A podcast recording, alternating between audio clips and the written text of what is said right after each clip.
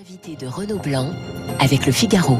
Bonjour Nathalie Chuc. Bonjour. Grand reporter et rédactrice en chef adjointe au point. Chérie, j'ai rétréci la droite, livre écrit avec euh, Olivier Beaumont chez Robert Laffont. Vous venez d'écouter l'édito de, de, Guillaume Tabar, Muselier qui quitte euh, les LR. C'est un scénario qui doit forcément réjouir l'Élysée? Bien sûr, attendez, l'Élysée, ils sont un petit peu dans la situation, alors je prends une expression qui m'a été donnée à droite, des charognards.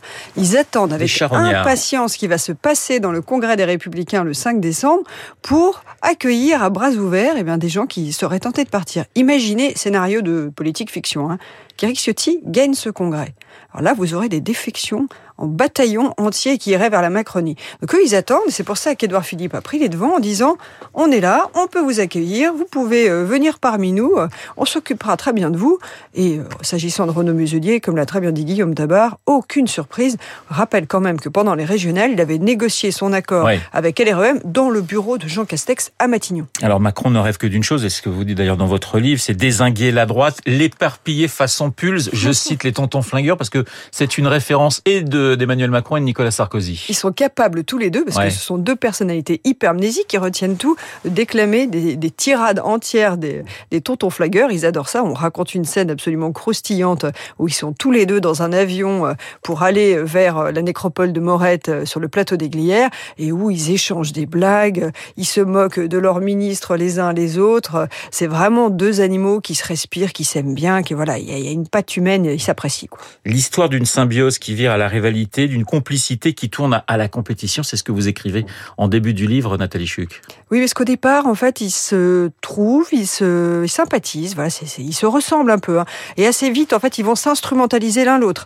Nicolas Sarkozy, parce que ça lui permet, cette relation avec euh, le président de la République, qui est inédite sous la Ve République, ça lui permet de continuer à peser à la fois sur les affaires de la France. On raconte comment il va donner des noms, il arrive avec ses petites listes de noms pour les remaniements, en disant au président, vous devriez mettre un type à vous, Alexis Collère, le secrétaire général de l'Élysée. Oui, quand il veut changer de, Premier ministre, il dit le mien était nul, le vôtre il est un petit peu moins, mais euh, vous devriez changer quand même. En, ces termes, il a des formules assez drôles. pour François Fillon. Voilà, il dit à un moment, au tout début du quinquennat, il conseille Emmanuel Macron de ne surtout pas changer de, Premier ministre. Il dit, vous comprenez, quand vous nommez votre Premier ministre, eh ben, il vous déteste au bout de six mois. Si vous en changez, eh bien, le nouveau vous déteste au bout de six mois aussi. Donc voilà, c'est trop compliqué. Et au bout d'un moment, il a cette phrase, effectivement, le mien était nul, le vôtre un peu moins, mais malgré tout, il va lui conseiller de changer à mi-mandat. Donc ça lui permet de continuer à peser dans la vie politique. Et pour Emmanuel Macron, cette complicité avec Nicolas Sarkozy, eh bien, ça fracture la droite, ça crée un bazar pas possible chez les Républicains.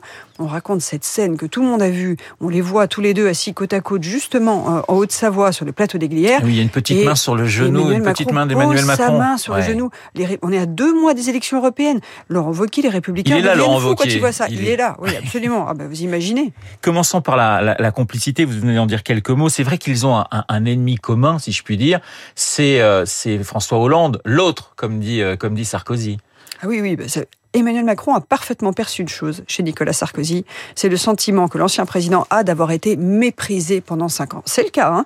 Je me souviens quand même que François Hollande n'arrivait pas pendant très longtemps à prononcer le nom de Nicolas Sarkozy tellement la détestation était forte.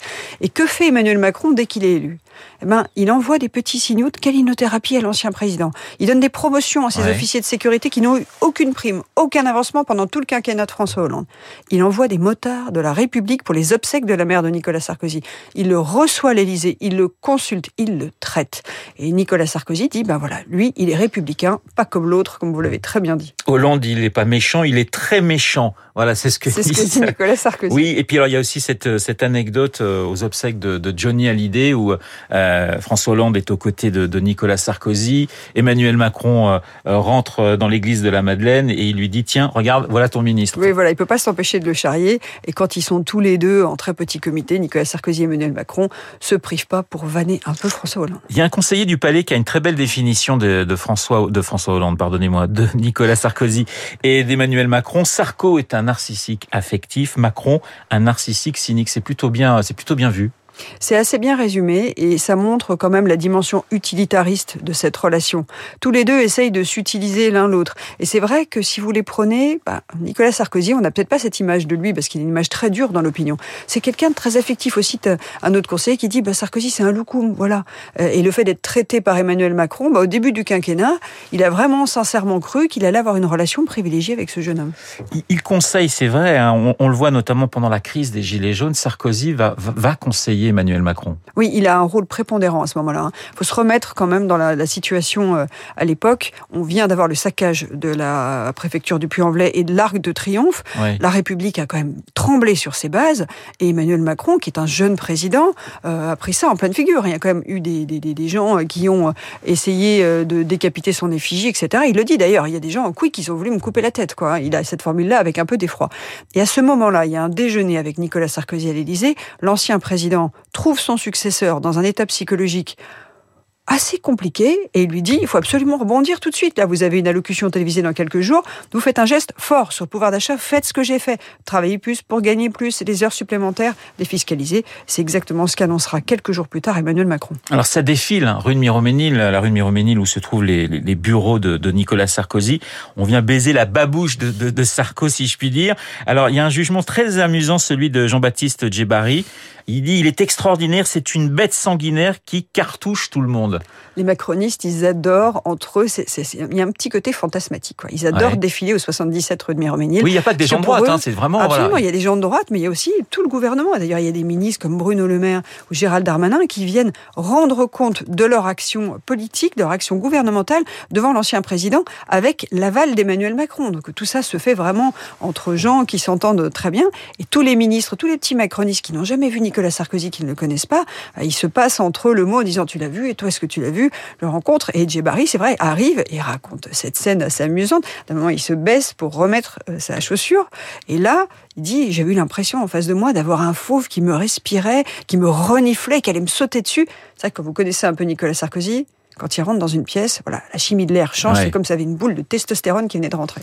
Nathalie Chuc, ça commence à, à, changer à partir de à partir de quand entre entre les deux hommes? Alors c'est vrai que Nicolas Sarkozy est très bavard, donc euh, il y a pas mal de petites phrases qui, qui, qui, qui, qui fuitent, mais ça, ça, change à partir de quand? La, la, réforme des retraites, la crise des, la crise des gilets jaunes, j'allais dire à la fin de la crise des gilets jaunes, ça, ça se passe quand le basculement? Déjà au moment de la crise des gilets jaunes, Nicolas Sarkozy voit un Emmanuel Macron qui, euh, comme il le dit, ne sait pas trancher. Voilà, c'est quelque chose qui l'interpelle beaucoup. Il a, trouve que le président a un rapport à l'autorité assez compliqué. Il a cette phrase très dure, hein, d'ailleurs. Il dit euh, son rapport à l'autorité, ça s'explique aussi par le fait qu'il n'a pas d'enfant.